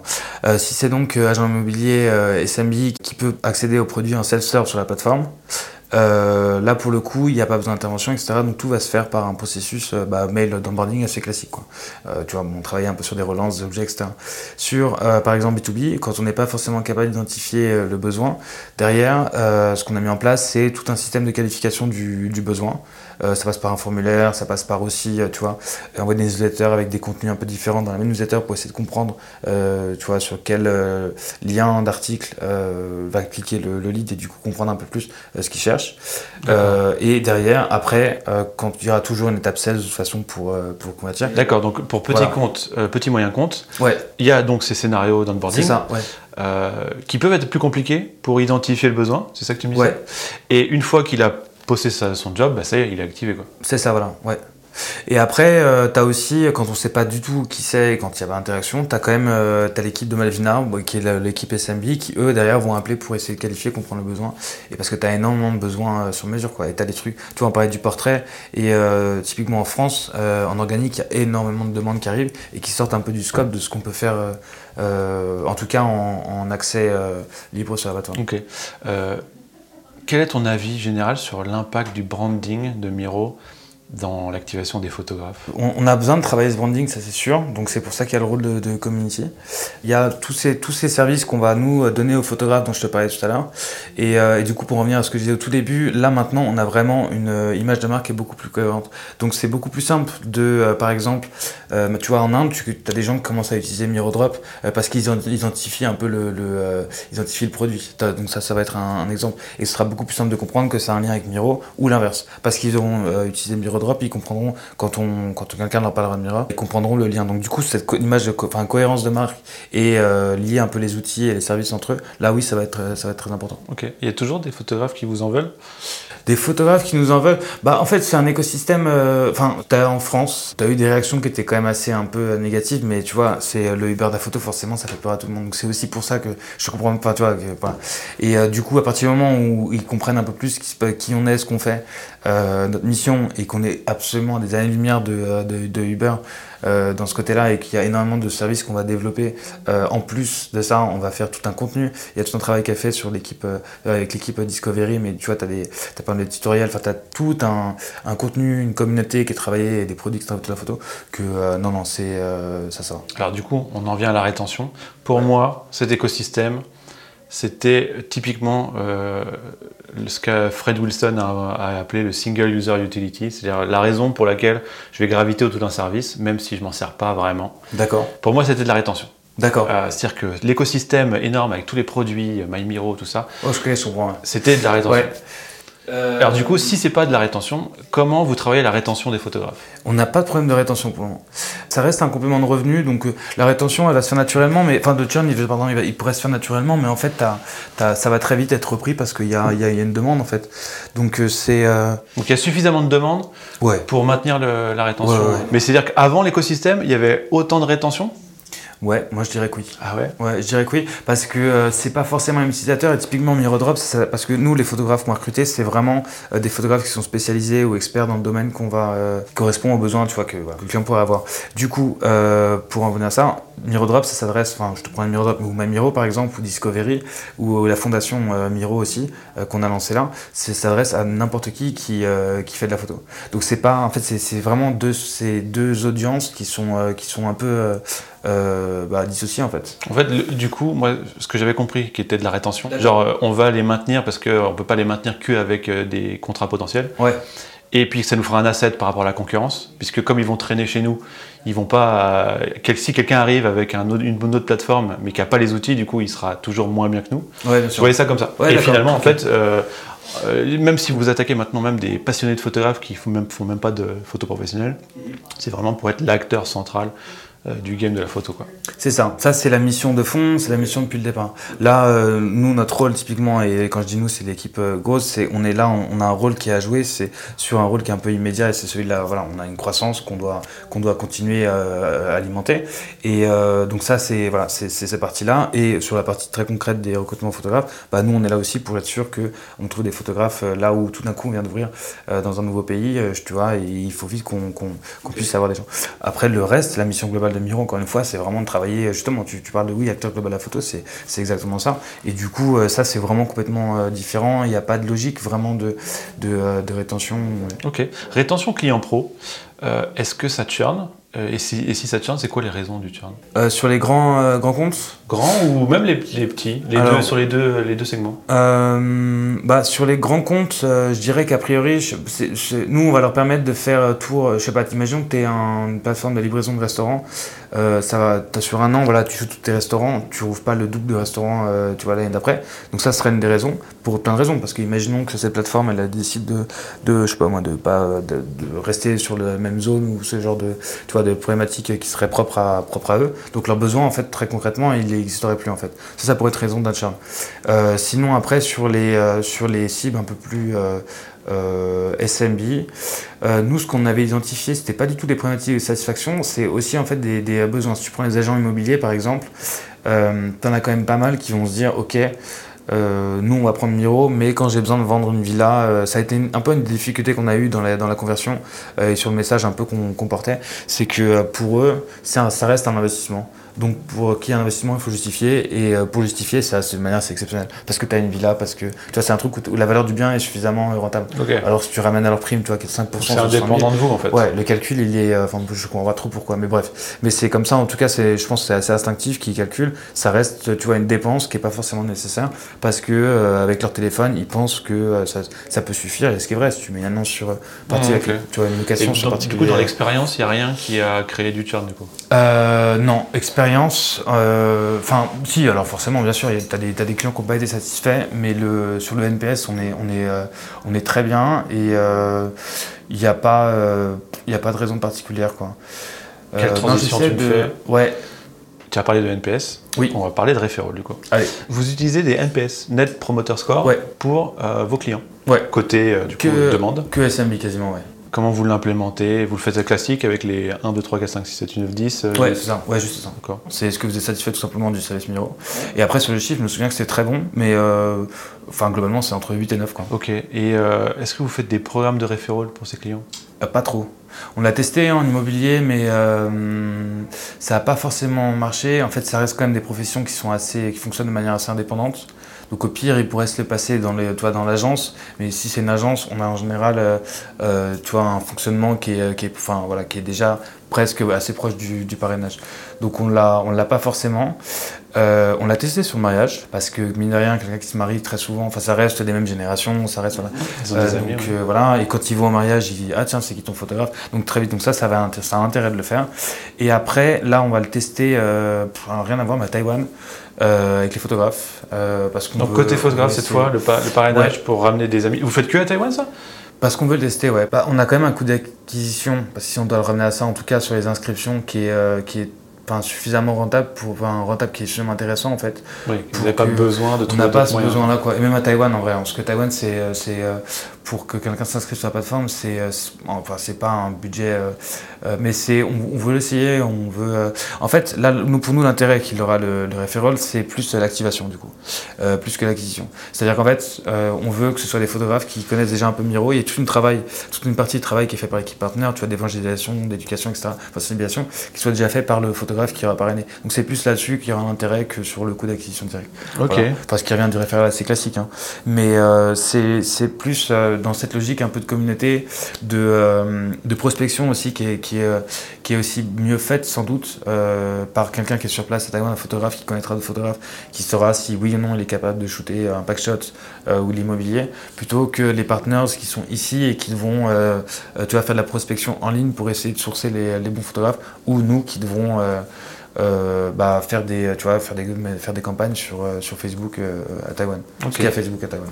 Vous faites quand même du referral sur Instagram avec les UGC. Vous prenez un contenu d'un photographe, vous le mettez sur la page, vous le mettez en valeur. Ouais. En théorie, ah, d'accord. il fait une story. Oui, bien sûr. Ouais. Et du coup, ça touche ses copains photographes qui le suivent. Oui, c'est vrai. Est-ce que c'était calculé ou pas? C'est jamais vraiment calculé. L'idée en fait c'était que euh, en fait si on met juste nos photos, alors déjà il faut euh, les photos qu'on a, elles nous appartiennent pas. Euh, ça c'est un des, un des gros points qui est important. C'est-à-dire que c'est souvent, enfin elles appartiennent souvent aux clients en fait. du coup en gros quand on, va, on va donc déjà cette contrainte là. Donc après du coup on est restreint. Qu'est-ce qu'on passe Ensuite il y a nos photos, enfin celles sur lesquelles pour lesquelles les clients ça, ça leur pose aucun problème. Maintenant on va pas mettre des photos d'intérieur de, maison tu vois à l'infini ou des photos de voilà. d'assiettes. voilà donc ça ce serait ouais c'est ça ou d'assiettes donc ça part d'une problématique, genre qu'est-ce qu'on va bien pouvoir raconter Ça part pas, mais ça, part de plein de dimensions qui sont un peu conjointes. T'aurais ça. T'aurais aussi que, euh, bah, en fait, il y a dans nos photographes, dans le photographes, il y, a des, euh, il y, a des, enfin, y a des gens qui font, même ne serait-ce que chez Miro d'ailleurs, t'en as plein. Je te prends Raoul Guillermo par exemple, euh, qui est un photographe d'ici. Donc ça, on va le promouvoir. Et après, on s'est dit en fait, pourquoi l'arrêter à nos photographes, à nous ou à notre communauté? Parce que, voilà, sinon ce serait tu vois, un peu sectaire. Il y a quelqu'un qui a levé la main pour dire, et en plus, ils vont faire des stories. Et euh, ouais, forcément, bien sûr. Non, non, c'est vrai. C'est vrai parce que c'est euh, ça, cette dimension-là. En fait, euh, c'est pas. Enfin, il faut que ce soit une dimension. Tu vois, faut qu'il y ait une, je sais pas, une logique un peu plus d'acquisition derrière. Et, euh, et ceux et celles qui gèrent, les réseaux sociaux, c'était pas forcément l'idée, l'idée, l'idée derrière, quoi. Voilà. Et euh, non, au contraire, ça nous fait trop. Ils le font pas tout le temps. Hein. Et aussi, tu as aussi l'envers du décor. Tu as aussi des photographes que. Bon, maintenant, on est sûr d'avoir l'accord, mais tu as aussi des photographes qui disent euh, Mais non, tu, utilises ma photo, tu m'as pas demandé. Enfin, tu vois, tu as aussi ce truc-là.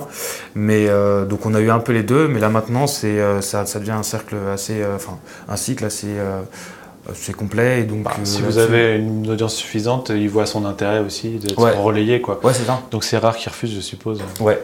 Ok, rapidement, sur quoi je me suis planté dans cette vidéo d'analyse euh, Ouais. euh, alors, il y a pas mal de. Il y a pas mal de choses. Non, non, non, non, non, non, au contraire. Non, non, il y a plein de trucs que je trouvais super pertinents et euh, qui étaient. En fait, c'est pas planté. Tu vois, quand tu, me prends, quand tu me parles de rétention, par exemple, c'est tout à fait logique et euh, donc c'est pas se planter, c'est juste que ça correspond pas exactement pour C'est plein de comme ça c'est passé, quoi. Mais euh, non, non, euh, franchement, j'étais, euh, on était assez, bah, on l'avait tous, part- on a tous partagé en fait. Euh, tu sais, on avait peur parce que c'était un moment où euh, il y avait des articles dans tous les sens, on savait pas forcément ce qu'allait être. Donc, tu vois, quand on a, enfin, moi par exemple, quand j'ai cliqué, je me suis, dit, oula, qu'est-ce qu'il va dire? Et, et en fait, petit à petit, non, au contraire, j'ai été, tu vois, j'ai l'impression, par limite, t'avais des informations, tu vois. Ah ouais.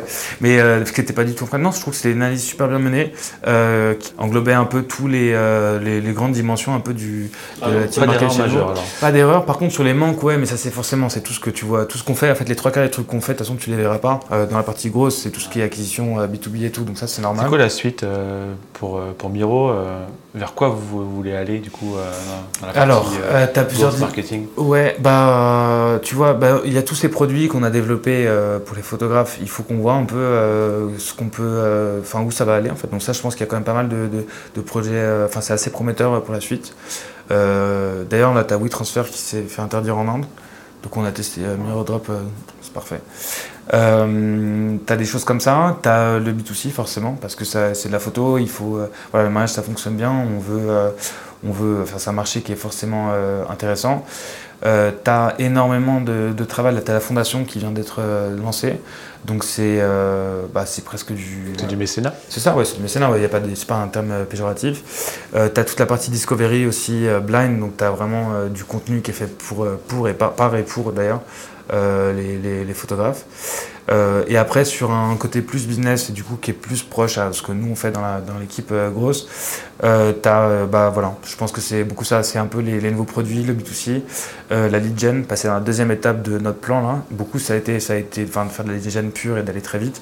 Maintenant, l'idée c'est de faire des travaux des complets euh, avec euh, toutes les dimensions du gros soient vraiment euh, liées, consolidées euh, et qu'on puisse euh, voilà, rendre un, un ensemble un peu cohérent euh, et qui travaille. Qui permet Et de- sur quelle métrique tu reportes? Alors, euh, ça dépend un peu. Alors, euh, si je te prends un gen, ça va être beaucoup les, tout ce qui est notre contribution au ce qu'on appelle les cam calls. Donc, tu as les BDR et les, les BDR, ceux qui vont qualifier le, business development représentatif. Donc, c'est ceux qui vont un peu euh, source, so- sourcer les leads, qualifier le besoin et le transmettre au cam, qui sont les key account managers. Ok. Euh, donc nous, en gros, très, ou pour le dire autrement, c'est juste arriver à, à donner des leads pertinents. S'il y a un cam call, c'est que le lead est pertinent. Donc c'est pas. MQL que vous utilisez comme. euh, C'est ouais, un peu l'équivalent en fait, si tu veux, c'est ça. Euh, en fait, voilà, un pourcentage de, de SQL si tu veux, du coup, moins que MQL. donc, euh, donc tu reportes sur ça, le pourcentage On pourrait, ouais, on MQL pourrait- et SQL du coup. ouais, c'est ça. Euh, ouais, c'est ça. Ouais. Dans l'idée, euh, c'est ça. Et euh, le chiffre aussi, le revenu, euh, combien on peut, à combien est-ce qu'on peut contribuer? Enfin, en gros, dans les leads et les deals qu'on a ramenés. Donc, tout ce qui vient de vous, qu'est-ce que ça En gros, c'est juste, voilà, c'est ça. Évaluer la pertinence de notre ciblage, de, des leads qu'on va ramener. Tu auras ça. Sur les partenaires, c'est euh, le, bah, c'est un peu le même, un peu la même logique. Et sur euh, le B2C, c'est pareil. C'est euh, comme on est encore très euh, dans une logique un peu de pourvoyeur de leads, euh, c'est vraiment des métriques qui sont assez. euh, Donc la qualité de, des leads. ouais, c'est ça. C'est vraiment le taux de conversion, qualité, activation et coût d'acquisition. Quoi. C'est un peu ça les trucs. euh, les. Comment tu fais pour te continuer à te former? En gros ou... Euh, alors déjà, nous, on est bah, dans l'équipe grosse, on est euh, entre, ouais, on est 8 personnes. Donc vous avez une petite émulation entre vous Il y a une, une grosse émulation entre nous, ouais. Et t'as euh, t'as des gens, t'as un, par exemple, t'as Hugo là que t'as croisé tout à l'heure, il est tout fou, il est touché, il divertit tout le temps et tout. Du coup, euh, on, a, on fait ce qu'on appelle des, euh, des grosses fried chicken. Ça, c'est bref, c'est- un moment où tu vois, on se partage tous un peu des, des, des ressources. Euh, on fait, euh, bah, on- je parle pas mal avec d'autres grosses aussi, Ouais. euh, parce que ça, c'est toujours, toujours intéressant. C'est qui ton, ton gros préféré Mon sur, gros sur la place de Paris Ben, je vais, Qui te file le plus d'infos Je vais arrêter avec Guillaume, mais ah non, sur les, tu veux dire en, en B2B Ouais, Enfin, quand voilà, tu, quand tu vas prendre rôle un café. ben, je sais pas. Euh, celui qui, qui t'a donné le plus d'idées. le plus d'idées, pourrais pas dire de nom comme ça. Non, en vrai, je pense que quand même sur le, je vais encore dire Guillaume, mais du coup, je pense sera quand même beaucoup ça. C'est le l'emailing, c'est un, c'est une énorme, enfin, c'est une discipline qui demande énormément de travail. Et euh, sur le reste, euh, je pense que l'expérience qu'on pouvait tous avoir, ça suffisait, euh, ça suffisait pour ça, quoi. Ok. En tout cas, pour un truc. du coup, est-ce qu'il y a des gens que tu suis? Euh, régulièrement, genre des blogueurs, des influenceurs marketing, des trucs euh, Euh, Des ressources. Ouais, ouais, ouais. Bah, t'as, euh, je sais pas, t'as Alespresso. Si tu veux, si tu dois donner des exemples concrets de ok. sites. J'aime beaucoup Alespresso parce que, euh, parce que, bah, enfin, tous les gens en gros qui rejoignent la team, je, je leur fais, enfin, tout se passer là-dessus parce que c'est quand même une, une très bonne source. Parfois, c'est vraiment très, ça peut être très généraliste leur, leur, leur contenu comme très très pointu et donc ça pour le coup c'est intéressant. Euh, après, tu as tous les classiques, euh, bah, tu vois, t'es- enfin, tu as tes podcasts, tu as Ghost Turn, tu as.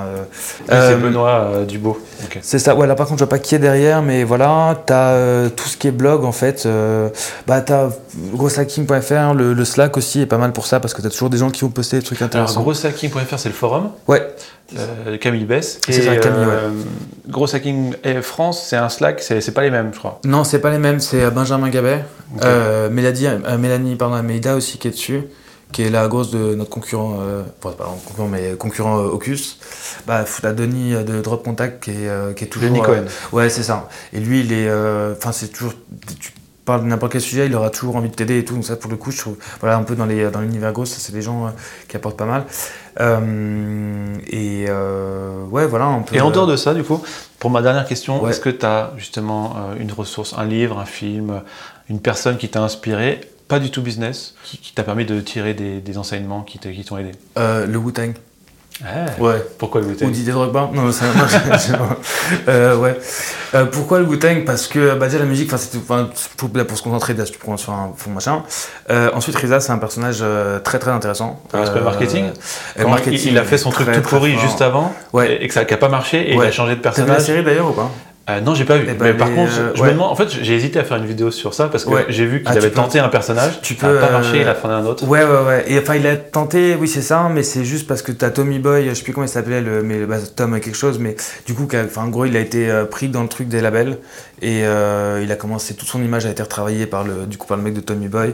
Euh, il a fini par faire un clip qui avait plus rien à voir, le sample, euh, du coup, ils ont pas réussi à négocier les droits. Du coup, la chanson I Love You Rakim, en fait, ça avait plus rien à voir avec l'original, du coup, c'est devenu une chanson qui avait aucun sens. Et voilà, du coup, il a été viré, puis aussi dégoûté du jeu. Et derrière, lui, il a décidé de faire son clan avec, tu vois, tous les, les- tous les artistes du, euh, du Wu qui avaient chacun leur style, Ouais. euh, faire son propre label, leur permettre aussi, pour pas les enfermer, dans, leur permettre de faire chacun leur truc, de signer sur les labels qu'ils voulaient et tout. Il a été super malin, ce mec, quoi. Et, euh, Et puis faut- tout- faut- dès le début, euh, créer le culte avec le logo. et puis tout. voilà, ouais, et puis t'as tout l'univers autour, t'as le, t'as forcément aussi, t'as toute la pensée un peu, enfin Black Panther, t'as la pensée forcément Kung Fu, Shaolin, etc. T'as la pensée musicale, etc. Donc t'as plein d'influences. Enfin, il est assez, parfois c'est un peu trop, tu vois, il est un peu trop spirituel. C'est un peu chiant, mais tant que t'as un peu de recul là-dessus, euh, ouais, je trouve qu'il est très inspirant. ouais. Et rapidement, pourquoi Didier Drogba? Parce que, euh, parce que, parce que à l'OM, euh, ouais. Et D'ailleurs, je l'avais dit à mon entretien ici. Et j'ai eu la chance de tomber sur Gaëtan qui était pour, euh, pour l'OM. C'était, euh, c'était. Ouais. parce que, parce que Drogba, il est passé à l'OM en fait? Bah ouais, bien sûr. ah merde, ok, on commence. Ouais.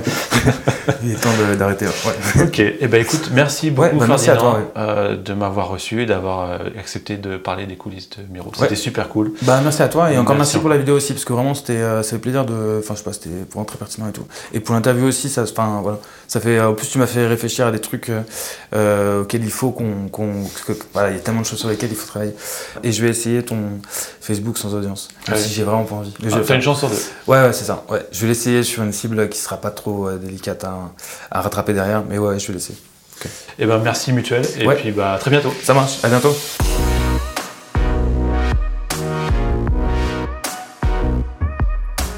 Merci d'avoir écouté cette interview. Si ça vous a plu, rendez-moi un petit service, ça vous prendra 10 secondes. Allez mettre une bonne note au podcast. Tous les détails de l'épisode sont à retrouver sur mon blog yannleonardi.com. J'ai aussi une chaîne YouTube où je réalise des études de cas marketing. Je vous prépare plein de choses sympas pour la suite. Alors inscrivez-vous à ma newsletter pour être averti et pour recevoir des conseils marketing et des ressources en exclusivité. À bientôt. Ciao.